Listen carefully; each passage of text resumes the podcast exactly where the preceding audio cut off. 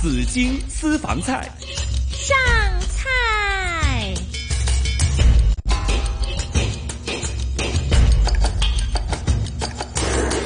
上菜上菜啊！酷熱天氣下呢，我們胃口不太好，所以呢，我們要吃一個啊好開胃嘅就叫做煎叉燒煎蛋飯啊。我們說黯然銷魂飯呢，今天為大家請來是全身飲食技術人員。技術人員協會的理事長許美德師傅，當然還有其他的，也是來自群生的一些大師們呢、啊。有香港中廚師協會會長馬榮德大師，還有滿月中廚、滿月中菜燒味主管周維聰、周維和師傅。 好啦，咁啊，幾位大師傅喺度啊吓，啊大家好，啊大家都以為嗯咧，好兩三位好啊，大家都以為咧，好似叉燒蛋飯好似係啲好普通嘅嘢吓，冇錯，因為我哋好多時有食咩叉叉蛋飯嗯咯。啊好簡 單，好簡單，嗯好普通，但係原嚟咧要整得好食咧係有咁多講究嗯嘅。啊其實越簡單嘅嘢咧係越難做得好。係啊係啊，其實時裝設計都係咁嘅，越簡單就越難。嗯我我曾經喺一個比賽裏邊見過一個參賽者咧，做一個誒番茄炒蛋，係啊好簡單，即係啲阿媽嘅家庭餸。係啊，但係竟然俾佢發揮到可以攞一個銀獎，哇！真係好不得了啊！哦啊係嚇咁佢誒。將將嗰啲啊番茄咧嗯就先去咗皮啦，咁然後咧就一塊塊咁切開佢，係佢竟然係識得係揾到嗰個誒罅位咧，切咗之後唔留翻啲汁出嚟啊，啊！佢真係叻啊！因為我哋嗰啲番茄咧通常都有啊三塊或者四塊哦係哦啊咁樣噶嘛，有啲係五塊嘅喎，佢哇唔唔不一嘅，但係佢竟然俾佢揾得到一批番茄咧係可以啱啱係揾得到，即係切完之後隻隻好似餃子咁，但係又唔穿嘅。哇咁犀利啊！咁然後咧，咁佢就誒嗰啲誒攞去煎，佢排餃子，即係煎餃子咁樣排晒喺嗰個係鑊度煎。係咁啊，煎一邊。咁另外咧就蛋咧，佢就攞晒蛋白。係咁啊，炒個蛋白，嗯煎個誒呢個啊番茄。係咁啊，個面度咧就再炒翻啲誒綠色嗰啲豆咧，滲上去。哇，啊係好靚啊！咁哇啊，食落去咧就清清地嗯啊，即係誒當然就誒，即係如果講追求嗰個味道咧，就係係誒就佢唔係一個就唔係話太傳統嗰種嘅太傳統啦係咁但係咧啊嗰個感覺咧，大家做評判咧都話哇係好特別喎哦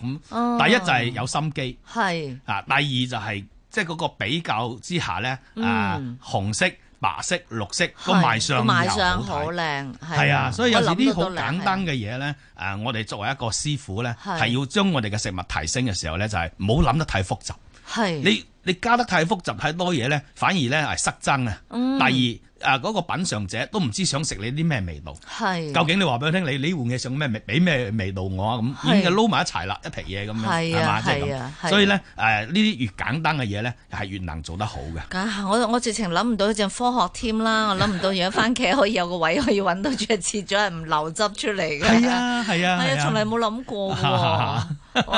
好嘢嚇好嘢好，嘢真係好好嘢嘢嚇啊！咁我哋頭先我哋講叉燒煎蛋飯啦，我哋係就靈魂就梗係夠叉燒啦嗯，係啦。咁要你兩位師傅都要同我哋講下啦。係嚇嗱，我哋先請阿周師傅啊。嗱，周師傅，你講講叉燒點燒先。係哦，誒、叉燒咧，依家都誒、以前嘅傳統燒法咧，就係俾個爐咁樣燒啦，係咪嗯先？依家咧逐漸逐漸咧都演變咗，呢幾年咧都演變咗好多燒法㗎啦。係係誒、有俾焗爐焗啦，好似誒德哥頭先講啦，俾焗爐焗，俾鑊誒呃煎啦咁樣。係誒、有啲咧誒，甚至乎演變即係演變成又脆皮叉燒啊咁樣啦。係脆皮叉燒，啊脆脆皮皮脆皮叉燒，啊冇錯焦糖叉燒 窿。窿邊我就 知。啊係啦，呢個即係如果窿邊咧，我哋一般咧叫叫火雞，係 啊。係冇錯冇錯，火雞叉燒。嗯我啊最中意食嗰個窿邊嗰個。係，啊，行內叫火雞。係啊，即咁係我都下次叫火雞啦。都演變咗有好多嘅燒法啦，係係嘛？不過咧，我自己個人咧，始終都係中意傳統，傳統嗰種啊，係傳用統太空爐嘅係啦係吊啦住一排大嘅叉燒，係啦係啦，燒完之後咧就染翻啲啊啊啊嗰啲麻糖，嗯嗯係係啦啦，不過始終都係咁先食翻到叉燒個風味。嗯因為你嗰啲誒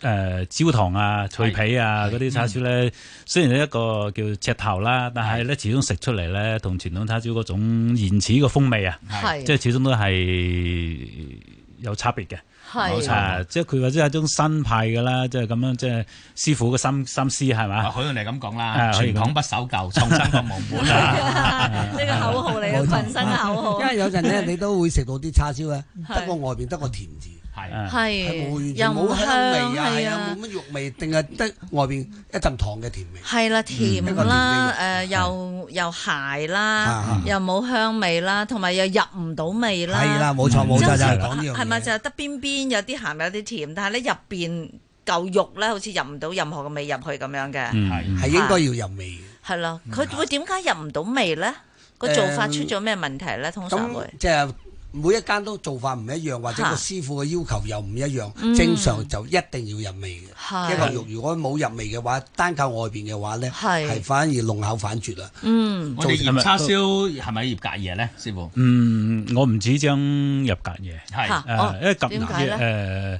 入格嘢咧，始終嗰嚿肉咧醃死咗佢，係即係變係得實係啦，係啊冇錯冇錯揦冇死咗佢。錯，係係嗯我我唔止將入係誒隔夜叉醃嗰個隔夜叉燒，嗯係同埋咧我哋選即係嗰個食材都好緊要，嗯係即係係選嗰嚿梅肉㗎，嗯係即係好緊要。誒、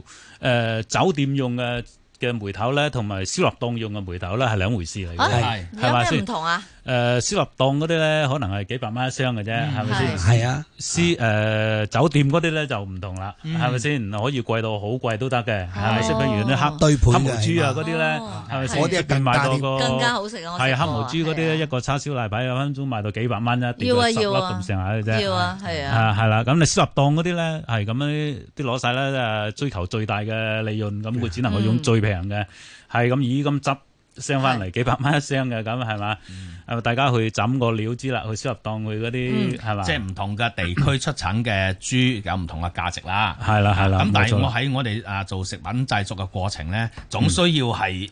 都有個程序噶嘛。係嗯咁啊，如果叉燒一般你認為醃幾耐啊會入到味咧？誒、我個人認為咧，就醃應該係四十五分鐘到六十分鐘咧。咁呢個快係啱脆嘅就得啦。係哦，係對嘅，係啊，係啊係啊，我第一我好多錯誤嘅呢個理解，第一就係以為醃得越耐就越唔好係，係對係嘅。有過夜學，原嚟四即係係四十分鐘左右就已四經十分鐘 O 就 K 係啦，係咁好上足下啦，啦。啊嗯誒係，咁就你醃得太耐咧，佢就嚿肉咧變得死死實實㗎啦。嗯誒、咁樣啦。啊誒、嗯，咁樣你 醃好之後咧，通常咁樣燒嘅過程咧都係好緊要啊。係燒冇錯燒依個講燒嗰陣時咧，一開始誒、呃我哋通常都係講話誒大火燒，係慢慢火係啊回。係啊，係啊。啊係但係咧，你要做到呢一樣咧，就比較即係你要睇個師傅嘅心得啊，係同埋係個爐個爐啦嚇。大火燒要燒幾耐咧？嗯啊，燒幾耐先慢火回咧？咁樣嗯咁係要睇個爐個火力啦，同埋嗰個師傅嘅心得啦。嗯咁你擺叉燒落燒嘅時間，你一大火燒，係咁通常咧，要誒我哋一睇咧，要唔即係睇嗰個火力去到邊。咁啊，燒到個叉燒點為止要撳細嘅火咧？係嗯咁我自己認為咧，就燒到嗰嚿叉燒咧，嗰、個身開始硬身少少啦，係係有少少火雞啦，咁係啊開始要係啊要冇錯要冇撳錯火啦，即係要撳細㗎啦深色就收細翻火啊，少少係啦啊，係啊。係即係轉咗有少色少啦，又係嘛窿邊窿窿地啦，開少始少啊，就咁開先始鎖收得火住，嗰啲誒汁喎嚇。冇錯冇錯，呢、個呢、個過程咧最緊要就係先燒實嘅叉燒條邊，係鎖住啲肉汁先，係唔好俾佢流失。係呢、個呢呢、個呢、個作用就係咁樣。係跟住咪誒就慢火回啦，慢火回嘅過程咧，即係相當於誒誒周星馳嗰啲電影食神咧，佢咪要用啲黯然銷魂手嘅掌力雷公係震遍咗嗰嚿梅肉入邊嗰啲根，係咁。咁誒先你會平時冇咁做噶嘛？我我冇我你冇平未有時會咁唔會嘅功力俾啲我冇俾咁啲嘅音獎啲係啦獎音手震住震咗。係啦， 佢話震片入邊啲震根啊斷，咗自己條震片筋，入邊啲肌肉 纖維。係誒咁係樣佢嚿叉燒先會入口誒鬆化咁樣，係咁慢火呢個作用咧就係咁樣啦。係係佢慢哦，大火先鎖住啲肉汁係，等啲肉汁唔好流失，跟住慢火咧震斷就啲係筋，係啦，震斷入邊啲肌肉纖維，咁啲係筋咁樣咧入口咧嗯，就會鬆化啦。係咁你一條叉燒咧一定要，即係我自己認為咧就要淋滑係嗯啊，入口鬆化，咁先誒為止一條靚嘅口感有靚好口感嘅叉燒。係啊，淋滑嗰啲咧就係半肥嗰部分係啊啦。係啦係啦係啊啦咁咁就就鬆化咧，梅頭一定係鬆化咧就係半瘦嗰部分啦，係係啊係啦，係咁樣咧，跟住有金香啦，金香咧就係開始咧，你就扯嗰條大火扯嗰條叉燒嗰陣時咧，係嗰個表面噶啦，扯硬嗰啲，同埋有邊少少火街嗰啲咧，你扯到佢硬一路燒燒落去咧，咁啊嗯佢硬身嗰啲咧，將來佢就變成金香嗰部分噶啦。哇！嗯嗯哇，係啦唔怪得咁好食啦，師傅，你係啊啲啊即叉即燒即唔係即要啊要要睇一個師傅燒個心機咯，因為你要係唔係就咁擺落去就擺落去，要期間咧誒特別大火嗰段時間咧，一定要不斷咁嗯即係你燒望要掉轉睇住佢燒噶，係要啊要一路喺度睇住佢。係啦，呢邊係啊係啦你要你係買啊個邊度啊嘛，係啦如果你淨係咁樣燒耐唔得㗎，又要攞翻上嚟又要轉係啦係係啦係係咁先均勻咯。係係係啦，不斷咁轉喎，呢邊唔夠火，又係係啊要掉過嚟燒，咁樣先得。啊如果唔係你就咁好死燒用一邊心啊係咧，死燒一邊咧就係唔得嘅。其實嗯即係不過有一樣嘢我想問咧，就係係你有冇留意到有一條咧啊，就爽嘅，係有一條零舍咧好似食緊一條即係爽嘅一嚿肉㗎，係係只有一條嘅啫喎。係係係，我我都幾中意食嗰部分嘅喎，好得意嘅係喎，只有即係一你條係講緊梅頭，係梅豆裏邊有一條有咧一，條係啊係係啊，打出嚟有一係啊條咧係爽嘅喎係。嗯，係通常嗰個叫大一刀嗰條，大一係刀啊係啊係係啦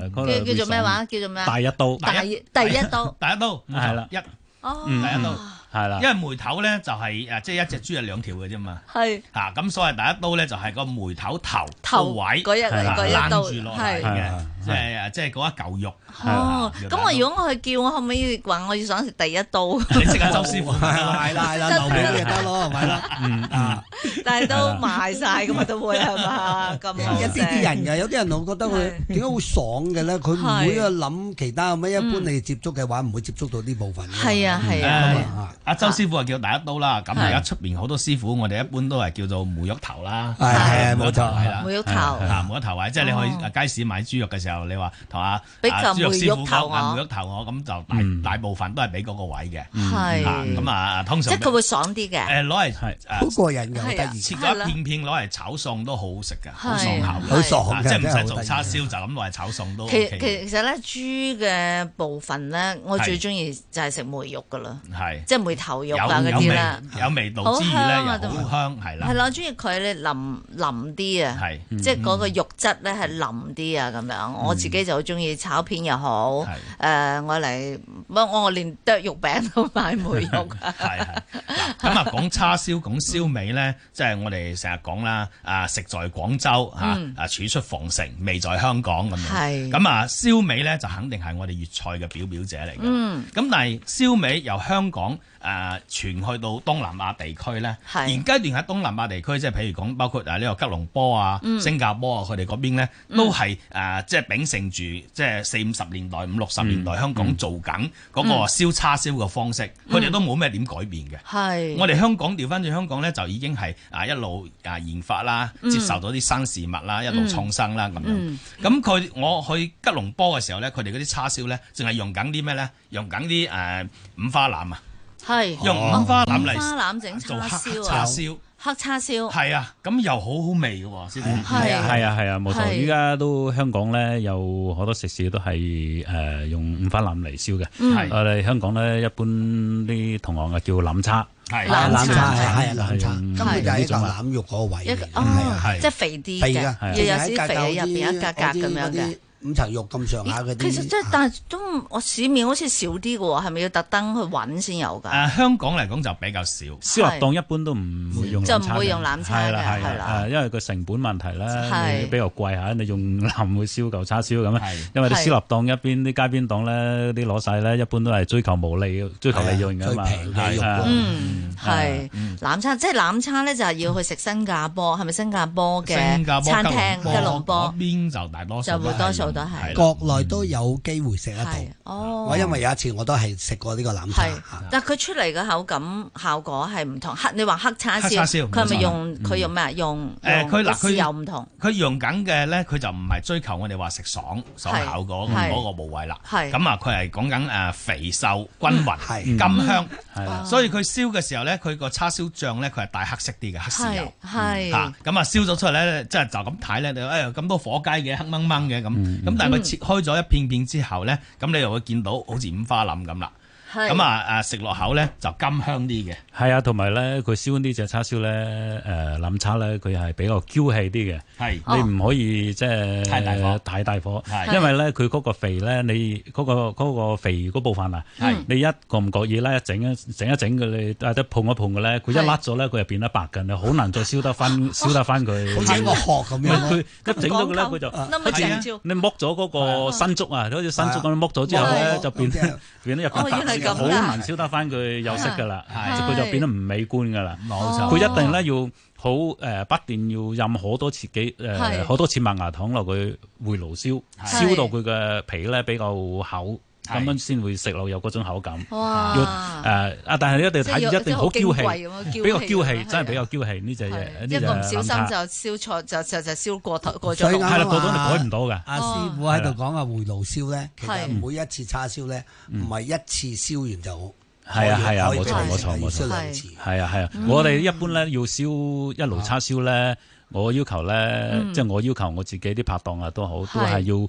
個半鐘到兩個鐘一先一爐叉燒。係誒係啊，你唔冇咁嘅時間咧，係係攞唔到個效果，即係入口即溶係嘛，淋滑嗰啲感覺。冇誒，錯，即啊因為你係條叉燒唔夠新啊。係啊！你食到個好嘅叉燒，其實唔係淨係話個原材料要好啊，係嚇，即係個個原材料要好啦，係啦，係啊技術啦係啊更重要。就係誒重要啦，仲要你真係個人個心啊！我哋話好多人你真係擺個心落去啊嚇，咁啊睇住佢啊，咁啊呢個冇錯 B B 出嚟啦，即係你真係擺個心落去，呢個食得出㗎，好食嗰啲一定嗯我係咁都話啦㗎，，嗯乜嘢都假，係真係用心咧係係兩樣嘢嚟嘅，嗯。真係用心好緊要。嗯係，我想最後啦，想問下三位啊，你哋嗯不如講下你哋食過嘅最感動嘅叉燒咧，係係啦，不如係啊，阿馬師傅講啦，你啊食過最好食，唔好講自己個個先 啦，